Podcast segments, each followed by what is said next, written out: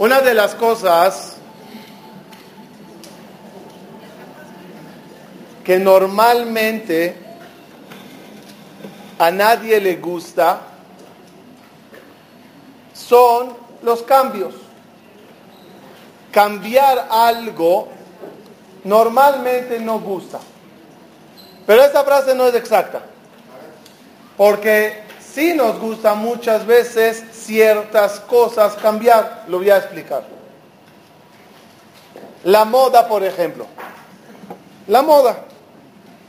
¿Es positiva o negativa? ¿Ah? ¿La moda es positiva o negativa? Pues como todas las cosas en la vida, tiene, su, tiene sus dos caras de la moneda, el pro y el contra. Vamos a ver cuál es lo negativo de la moda. ¿Cuál es lo negativo de la moda?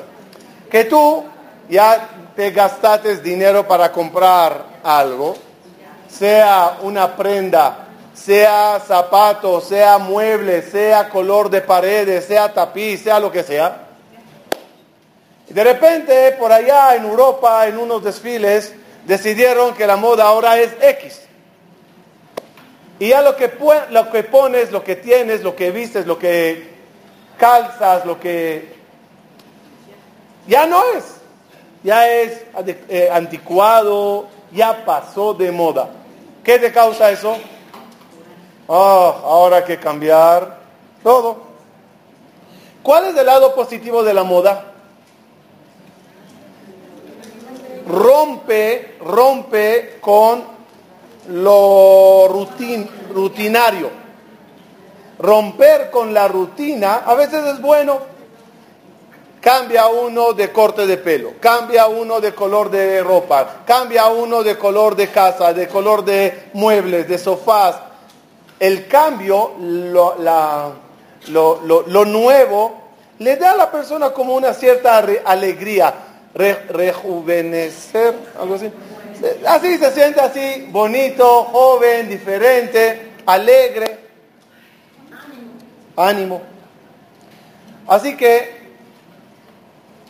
en la vida hay cosas que hay que mantenerlas fijas. Y hay cosas que uno debe de procurar renovar, cambiar. En una ocasión trajimos la similitud que hay entre el cuerpo humano y la parte espiritual. Ejemplo, de la misma forma dijimos que uno se baña para quitar de encima suciedad ¿Cómo se siente uno que salió de, bañarse?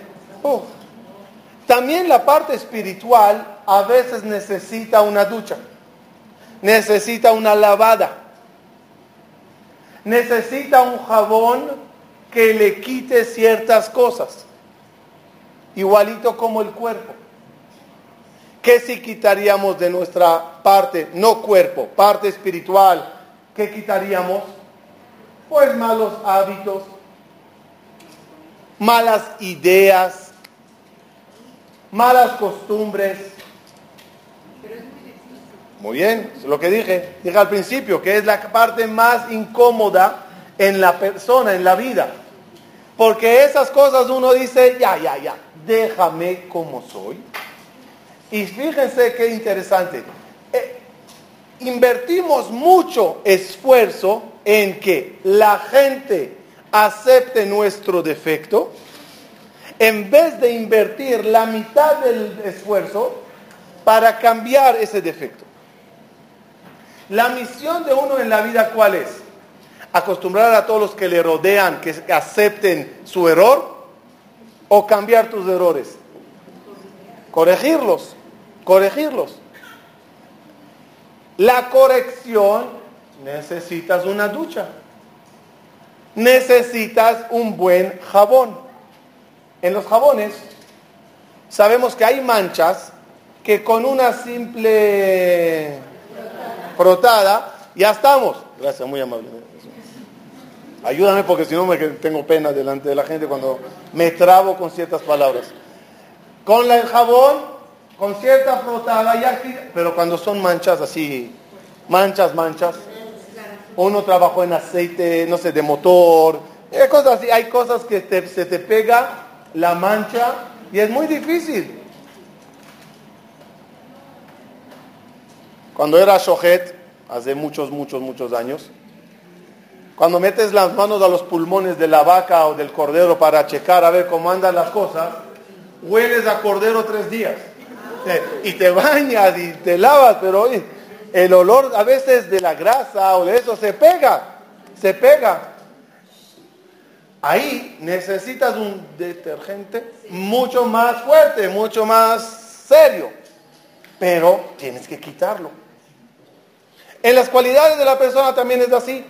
Cuando nos queremos bañar y limpiar y quitarnos de encima muchas cosas, hay que saber que hay cosas que con una pequeña decisión y una pequeña investigación sobre el tema, lectura sobre el tema, podrás quitar esas manchas. Pero hay manchas que, oye, hay que, hay que trabajar, hay que frotar y frotar y frotar y frotar hasta que ellas, hasta que ellas se quitan.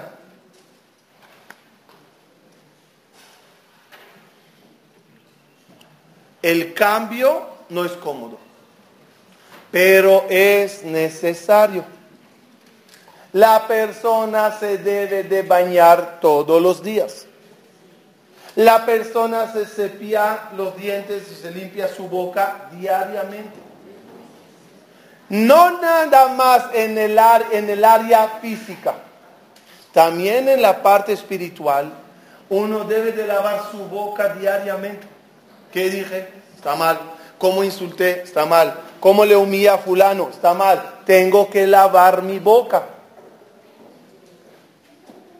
Tengo que quitar cierta suciedad. Que hay problemas más serios en la boca. Los dientes tienen hueco, tiene eh, eh, eh, caries, tiene infección. Ok, hay que ir a un experto, a un dentista. Un niño entró al dentista, apenas entró, pegó un grito. ¡Ah! Dice el dentista, ¿qué te pasa? Todavía no empecé. Dice, no, estoy entrenándome. Entonces, llegas y hay que hacer un trabajo de limpieza, de raíz, corona, hay que arreglar. Igualito, hay palabras, hay formas de hablar que con una lavada ya quedates y hay otras que hay que trabajar duro. Gente que están acostumbradas a maldecir. Se enoja y ya suelta una maldición. Y ya no importa a quién desde la hijir hasta el hijo. A veces cuando no te das cuenta y es parte de tu vocabulario, de nuestro vocabulario, puedes soltar cosas feas. Hay que limpiar, hay que tratar eso bien.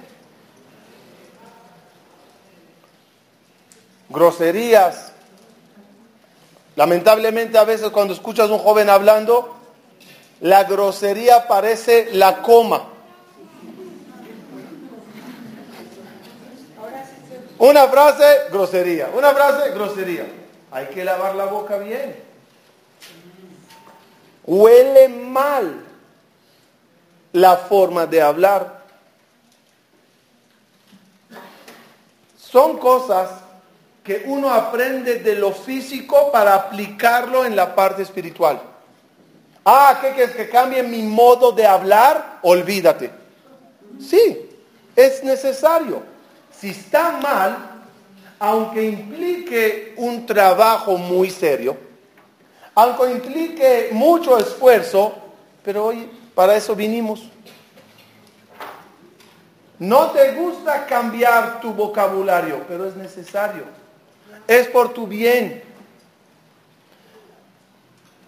Hay un concepto en psicología que se llama asociación. Asociación significa, tú me dices una frase y yo te tengo que decir rápidamente la frase que se me asocia a eso. Sí, por ejemplo, eh, eh carpint sí. ¿Ah, sí? Sí, vamos a hablar exactamente de los detalles, un minuto nada más. Pero carpintero, madera, madera o cocina, si está justo cambiándola. Eh, yo qué sé, policía, eh, soborno. Ya, cada vez hay algo que se te asocia, ¿no? Ok. Ahora, ahora, ahora. ¿Qué te pasa cuando te hacen el mismo eh, ejercicio con nombres de persona? Fulana Mengana. ¿No? Entonces, a veces la frase que viene a tu mente justo cuando te mencionan fulana Mengana es una, es, un, es una frase que te salió por la forma que ella es. Y digamos que es una mujer o una persona que maldice mucho, maldice mucho. Cuando te dicen el nombre, ¿qué dice? Uy, qué boca. ¿No? Uy, qué carácter. Uy, qué...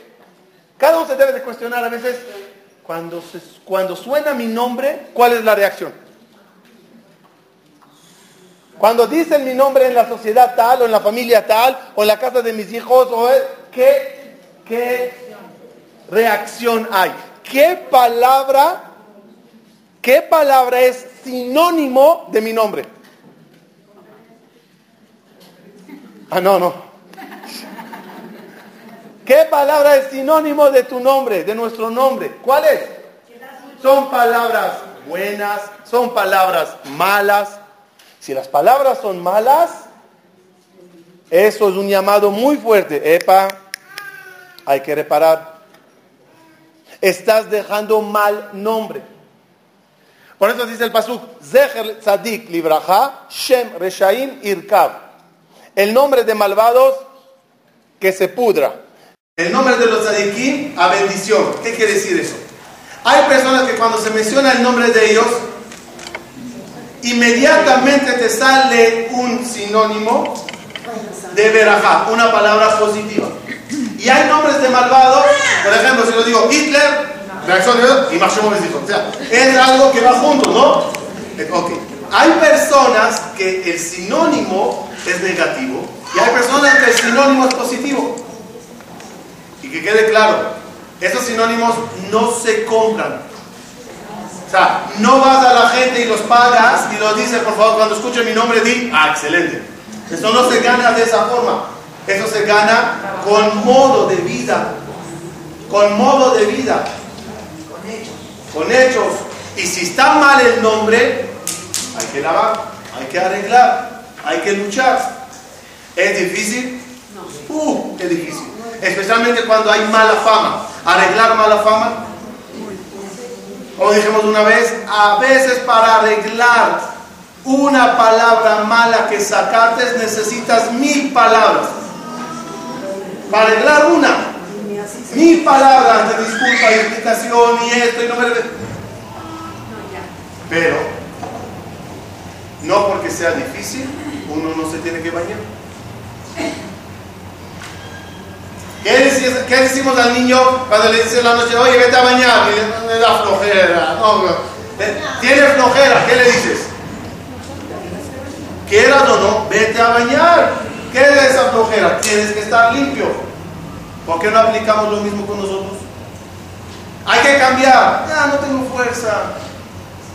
En Shira Shirin, en el capítulo 5 de Shira Shirin, permiso, ¿me vas?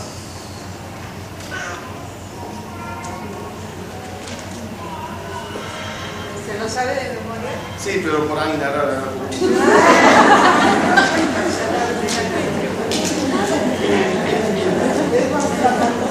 Vamos a ver. Dice el Shira Shirim así. La novia y el novio. De eso trata todo Shira Shirim. Pero ¿quién es la novia? El pueblo de Israel. ¿Quién es el novio? Akadosh Baruj Entonces dice Shlomo Amelech. Ani Yeshena Belivier. Yo estaba acostada medio dormida. Ani Shena estaba acostada, pero estaba despierta. Y de repente llega mi querido y me toca la puerta con dido fe. ¿Qué pide el querido? Por favor, ábreme la puerta. Hermana, querida, eh, pues nombres así bonitos, sinónimos de amor. Porque ya quiero que me abras, ya quiero entrar. Total, le dice ella a él, o mejor dicho, dice ella a sí misma, como hablando ella. Ay, qué flojera. Pashate kutonti. Ya me puse pijama, ya, ya quité la ropa, ahora tengo que volver a vestirme. Ya lavé los pies para montarme en la cama. Otra vez los ensuciaré. Antiguamente no había así losetas y mármol. Era normal. O piso, arena, cada casa que depende de su economía. Hoy en día, nos gusta pisar mármol. Hasta que el mármol nos pisa algún día ya.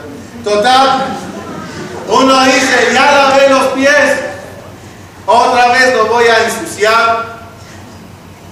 Y todo, todo ahí, una escena donde viene el novio y manda la mano a abrir la puerta a ver y no va, y hasta que ella decide abrirse la puerta y levantarse, el novio, el querido, ya se fue.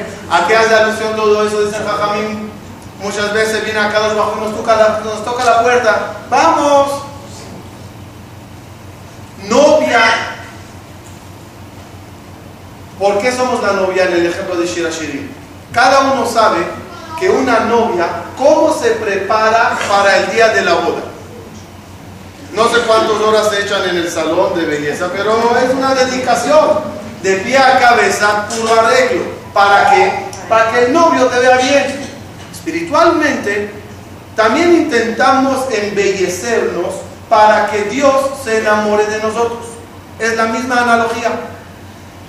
Al igual que el novio no le gustaría ver que la novia llegó con un traje blanco y una mancha negra aquí, un corte cortado aquí.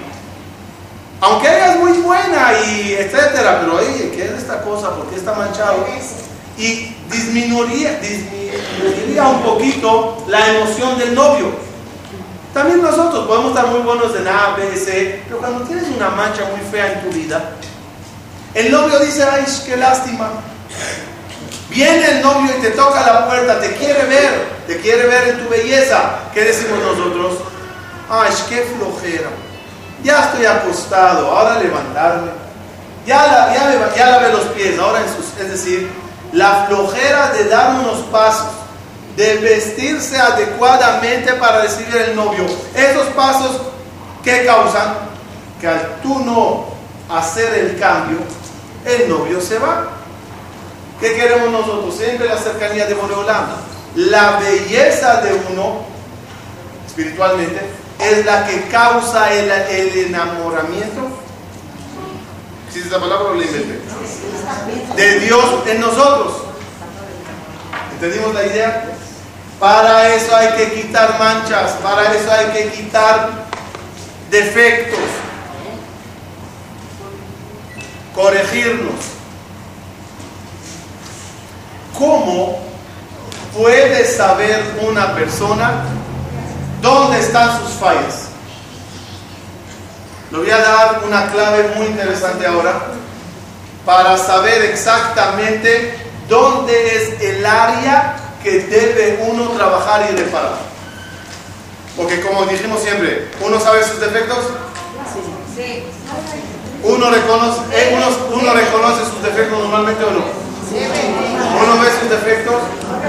Cuando una persona dice, yo sí veo mis defectos, yo le contesto, imagínate qué tan grande es su defecto que hasta tú te das cuenta. Normalmente uno no lo ve como dijo Shlomo Amelech, todos los caminos de la persona son kosher. Lo que yo hago, kosher. Lo que está muy bien. Uno cree que no tiene defectos. Y los defectos que cree que tiene, los minimiza tanto. Nah, no es nada. Fíjate en fulana, era me encanta. Yo, yo estoy muy bien. Pero así no es. ¿Cómo sabrá una persona en qué área él tiene que bañarse? ¿Qué área tiene que lavarse? Ejemplo, si uno no lavó la boca y va y habla con alguien, el otro ¿qué le dice? Uf, ya sabes. No, no, ya sabes que tiene que lavar la boca. ¿Cómo podemos saber qué áreas en la personalidad de uno hay que lavarlas?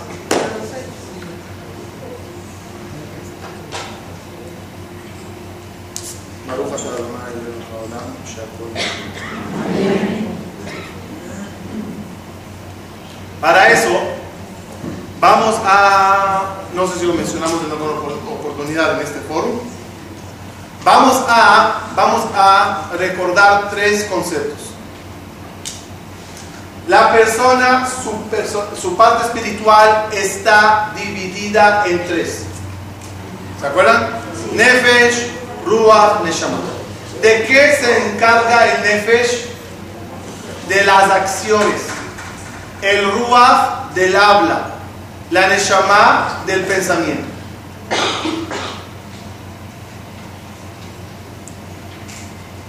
En una de las conferencias dijimos que si yo quiero desarrollar mi nefesh, ¿qué tengo que hacer? Buenas acciones. Voy al gimnasio y uso el, los aparatos de abdomen. ¿Qué desarrollo? Abdomen. Hago maasim tovim, hechos buenos. ¿Qué desarrollo? Nefesh. Mi nefesh va creciendo.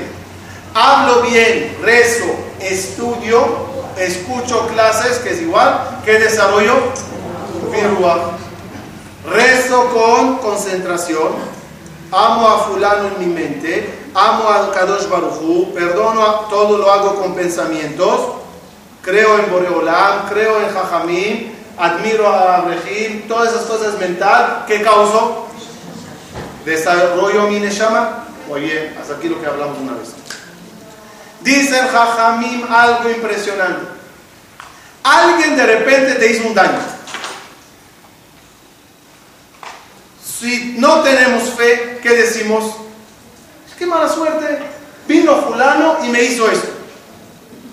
Pero si tenemos fe, sabemos que todo lo que le pasa a la persona, alguien lo planeó. Alguien lo mandó. En esta vida nada es al azar. Muy bien. Dice Jajamín, si una persona habló de ti mal, ¿qué quiere decir eso? Que tu parte de Ruach está mal. Como el Ruach se encarga de tu habla, cuando alguien habló de ti mal, es una insinuación tienes que bañarte la parte de la boca. Si alguien pensó de ti mal, piensan de ti, sospechan de ti, es algo mental. Hay que reparar el, la la parte del pensamiento. Alguien me dañó físicamente, me dio una cachetada, me robó dinero, cosas de ese tipo es alusión al nefesh. Algo anda mal en mis acciones. Así uno podrá saber qué área de su cuerpo necesita cambio.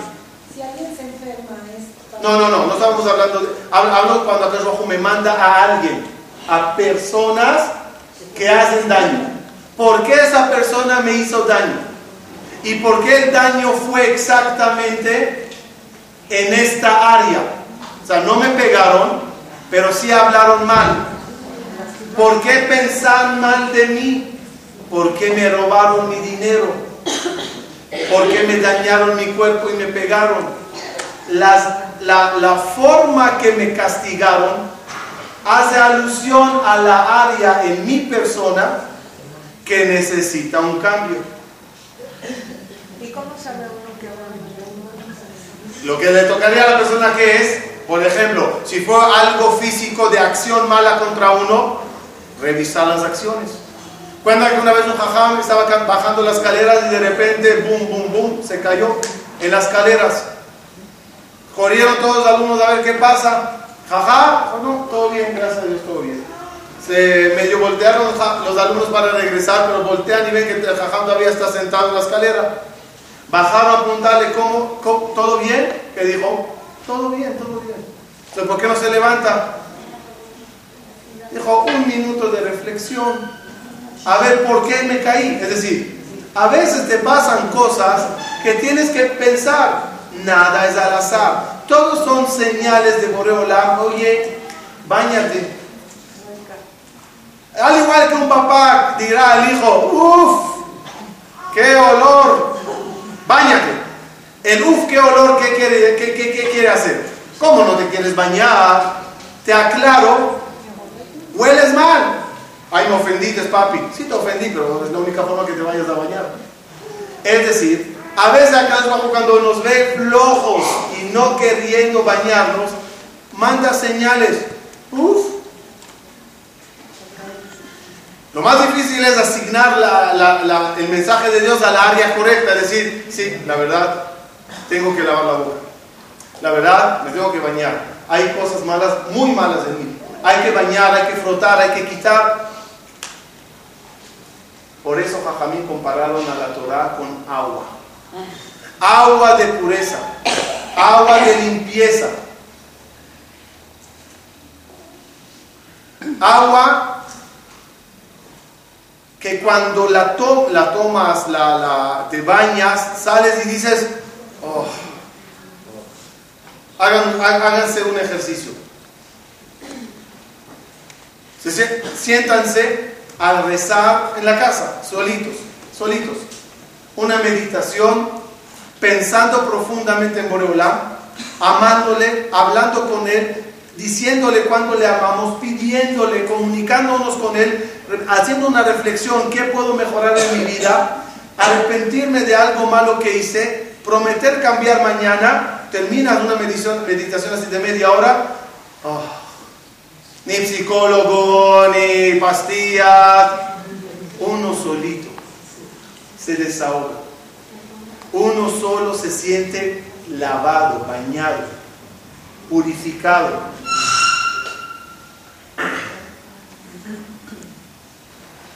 Por eso dice Jajamín que sí de una parte la persona se comparó al árbol, pero hay una gran diferencia entre el ser humano y el árbol. Si la persona es un animal más, hay animales en el mundo y somos un animal más. Como tal, Adam hay. No hay ninguna diferencia entre el animal y el ser humano, solo que nosotros tenemos Neshama. Quitando la Neshama, el concepto de Neshama, ¿qué somos?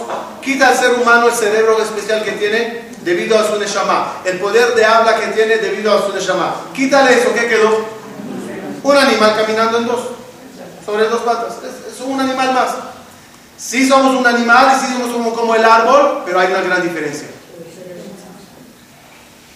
El cordero no puede ser mañana un león. Y el elefante nunca será mañana gacela. Y el árbol de mango nunca sacará mañana limón. Ellos están, en hebreo se dice mekubaim, de una forma fija. Ya, limón es limón, mango es mango. Lie- eh, liebre es liebre y conejo es conejo. El ser humano no es así. Hoy puede ser un animal devo- devorador, Sí, devorador, cazador, dañado, dañando. Y mañana, si decides bañarte, quitates todo tu león y te vestites de cordero. Hoy puede ser un árbol no frutal, un árbol normal. Mañana, mañana me refiero el minuto que viene, no es mañana. El momento que uno decida bañarse, empezó a ser un árbol de frutas.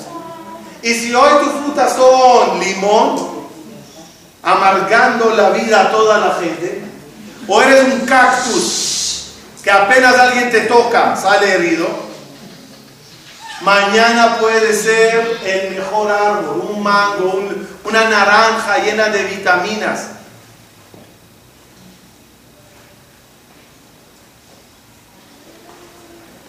¿Qué vitamina tiene la naranja? Hay vitaminas que una persona se lo tiene que tomar, ¿no? ¿Cuáles son las mejores vitaminas? Vitamina F es la mejor, ¿no? Vitamina F es la mejor. Vitamina B, ve a estudiar, ve a leer, ve a cambiarte, ve a bañarte. La vitamina que yo ponga a un árbol causará que sea mejor árbol, pero del mismo árbol. La vitamina que yo tome no me va a hacer mejor. Si quiero, me hace diferente. Me hace otra cosa. Y la historia está llena de personajes que cambiaron su personalidad de la noche a la mañana. Que el que iba de viaje y regresaba ya no reconocía a la misma persona. De bien a mal y de mal a bien. El ser humano tiene esa posibilidad de cambiar y pasarse de un polo a otro. Ejemplo, ejemplo. Shlomo Melech reina en Israel, construye un templo muy costoso, se le pasó la mano por los, con los gastos, demasiado dinero se derrochó en, en Jerusalén, en la construcción del Bet en el palacio, en los lujos, en los banquetes, que llegó un momento que la, la caja estaba vacía. ¿Qué hizo Shlomo Amelech? Puso peajes, peajes, casetas, puso casetas para los que quieren subir al Betamigdash, hay que pagar. Cada uno llegaba a Jerusalén, llegaba a la caseta, o pagaba, o no sé, del caballo del burro había esa calcomanía que te lo cargan directamente a la tarjeta, pero total, había que pagar para pasar. Empieza una revolución en Israel, encabezada por Jeroboam Benevar. ¿Qué es esto? Pagar para ir al Knis, para ir al Betamigdash, Mapitón, esas cosas tienen que ser gratuitas. Si cobras para ir, la gente dejará de ir. ¿Cómo suena eso? Lo que quiere es que más gente vayan a Jerusalén y de verdad eso es lo que él quería, no era hipócrita.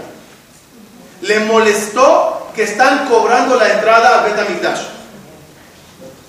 La gente que estaban de acuerdo con el que dijeron, vamos, revolución, te nombraremos a ti rey para que quites este pago.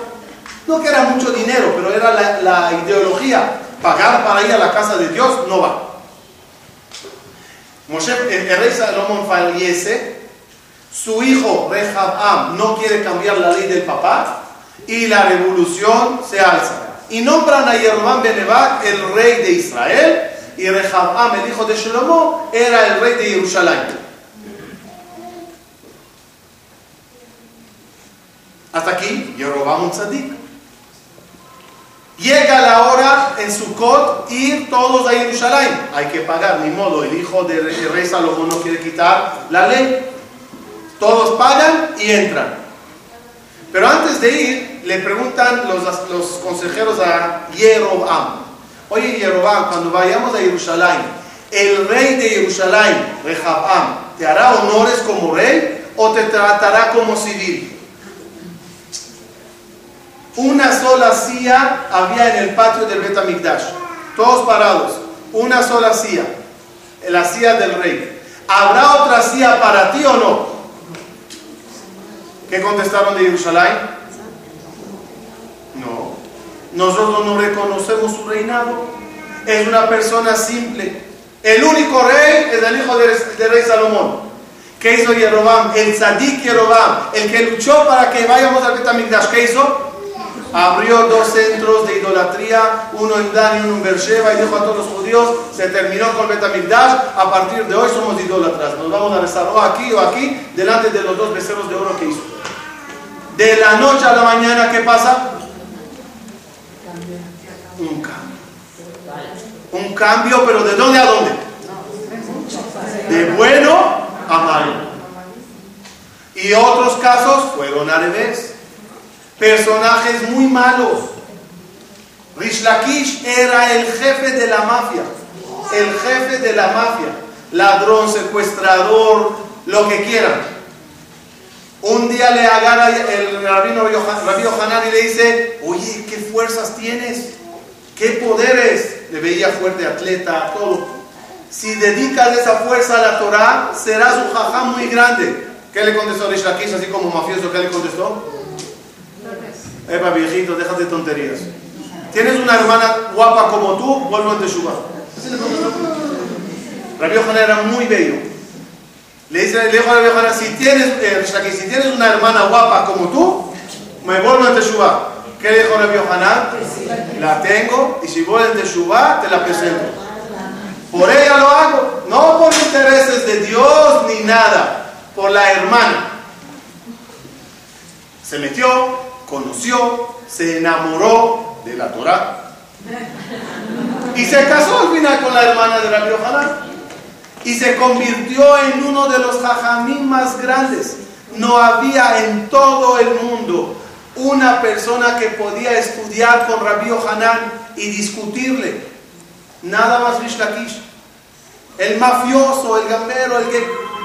La que me da cuenta que una vez Rabbi Yohanan caminó en la calle y le robaron, la asaltaron. Entró al Betamidash, le dijo a Rish Lakish, me robaron el dinero. Salió Rish Lakish a las calles. Fíjense qué poderes tenía. Después que volvió a Teshuvah, todos estaban asustados de la trauma de lo que él era. Le regresó todo el dinero. El ladrón vino de rodillas, pidió perdón a Rabbi Hanan. Eso que demuestra cambios. La persona tiene la posibilidad de cambiar de un extremo a otro. No es lo ideal. Ya lo aclaramos muchas veces. Los cambios bruscos son muy problemáticos, pero los cambios y las lavadas diarias, poco a poco vas cambiando. No lo sientes, no lo sientes. ¿Cómo se limpia la casa para pesa? Sí, sí, sí, sí, pero no se hace toda la casa en un día. Vas limpiando áreas. Este cuarto, kosher le pesa. Ahora vámonos para acá. Esta zona ya está. Al final, cuando llega a pesa, toda la casa está limpia. Así es la vida. Este mes voy a limpiar mi boca. Voy a trabajar mi boca. Este mes le voy a dedicar a mis ojos, a mis oídos, a mi forma. Cada vez tratas, atacas, limpias otra área. Al final termina todo el cuerpo bien limpio, bien listo.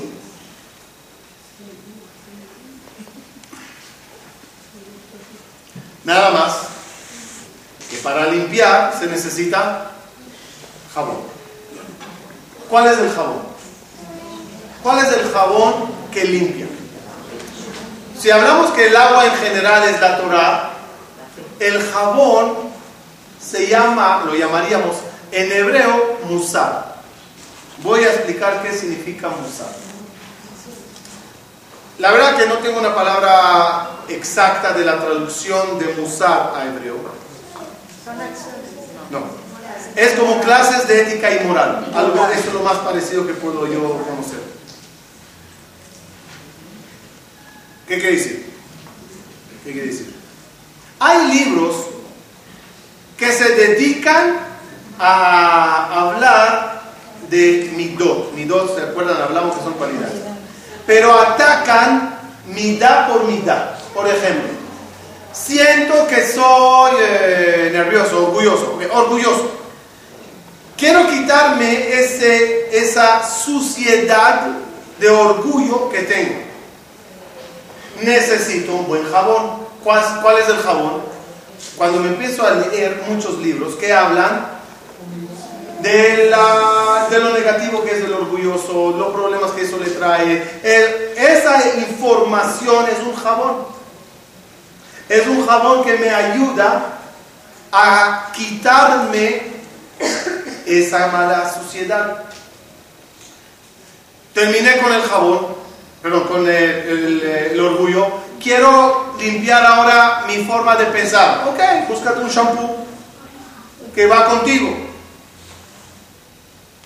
El shampoo puede ser de cabello seco, cabello esto, con caspa, sin caspa, todo. ¿ok? Hay libros de cualquier nivel, de muchos niveles, de cualquier estilo. Busca tu jabón, tu shampoo. Vete a una biblioteca, vete a un entrenador espiritual que te aconseje el correcto libro, adquiérelo y pon tu shampoo quita tus malos pensamientos, quita tu mala... Cada cosa en la vida, si no te dedicas a eso, solo no se va. Solo no se arreglan las cosas.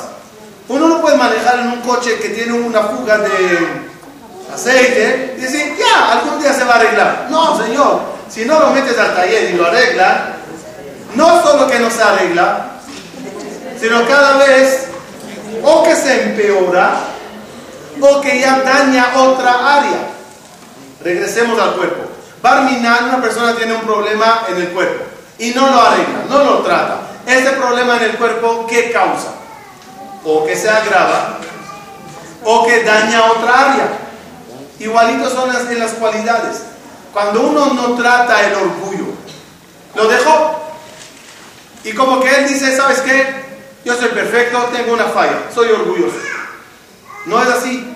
El orgullo al no tratarlo, limpiarlo y quitarlo, genera otro problema. ¿Cuál es el otro problema? Eh, nadie me puede corregir por mi orgullo. Ya es, una, ya es una consecuencia del orgullo. Voy a pedir perdón. ¿Por qué? ¿Yo? ¿Yo voy a rebajarme a pedir perdón? El orgullo causa mucho más eh, problemas porque no lo quitaste. El enojo, ¿qué causa el enojo? Ok, soy enojón, punto, eso es lo que hay. No, no termina allá. Al dejar la enfermedad del enojo, daña otras áreas. Por tu enojo, insultaste a fulano. Ya te peleaste con alguien. Por tu enojo, pues rompiste el vaso que tenías en la mano o, el espejo que tenías de frente por tu enojo. Por tu enojo, pues ya te dañaste la salud, ya tu corazón estaba en problemas. No hay cómo tratar, limpiar, lavar, quitar los problemas que uno tiene. Para ir cerrando, conectándolo a lo que empezamos. No es fácil. Nadie dijo que es fácil. Pero una pregunta. Cuando uno lo logra, ¿hay una gran recompensa o no? Dice eh, Mishnah en eh, Sanedrin. Kol Israel, yesh. Todo el pueblo de Israel, Hashem, tendrá parte en el mundo venidero. Y trae un versículo. Shenema, ve'amech kulam tzadikim. Netzer mata'ai ma'asei yadai leipaer. Explican los comentaristas de ese versículo de una forma interesante. Porque el versículo dice así. Los hechos con mis, eh, por, los hechos que yo hice son el motivo de vanagloriarse. ¿Qué quiere decir esa palabra? Esa frase, ese versículo. Dice Jajamí, naciste bondadoso y fuiste bondadoso, no es motivo para vanagloriarse. No hiciste nada. Naciste así. Naciste humilde. Hay gente que son así, de naturaleza son humildes. Y fue humilde esa persona. ¿Es motivo de vanagloriarse? No, naciste así. Te medio vanaglorias que lo cuidates, que no lo estropeates. Pero cuando uno se vanagloria, cuando nació orgulloso y se hizo humilde. Cuando nació nervioso y fue tranquilo. Eso se llama Maase Yadai. Yo lo hice. Yo nací con un defecto. Yo nací con una mancha y la lavé. Me la quité. Eso es el mundo venidero. Por eso se merece uno un pago. No por convencer a todos, acéptenme no por ocultar el defecto. Tengo mancha, pero me pongo el traje, nadie le ve. Por eso no se merece aplausos. Porque engañates a la gente, no vieron la mancha. Pero a Dios, a ti mismo, es tu alma, es tu personalidad. Así que es difícil, pero vale la pena. Terminando y resumiendo. uno tiene que lavarse diariamente. Todo el cuerpo necesita una bañada. Todo el cuerpo necesita un jabón. Tú decides qué jabón. Tú decides qué shampoo. Pero hay que limpiarse. Espiritualmente hay que limpiarse. Y algo importante.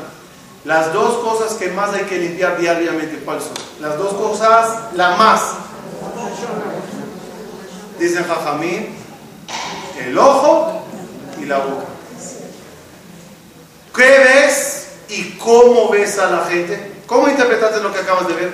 ¿Cómo está eso? ¿Qué ves y qué hablas? Normalmente uno ve y habla. Y muchas veces habla el doble de lo que vio. Por eso, en la, en la anatomía del cuerpo, siempre hay una gota de agua que lava el ojo y una saliva que lava la boca y la lengua.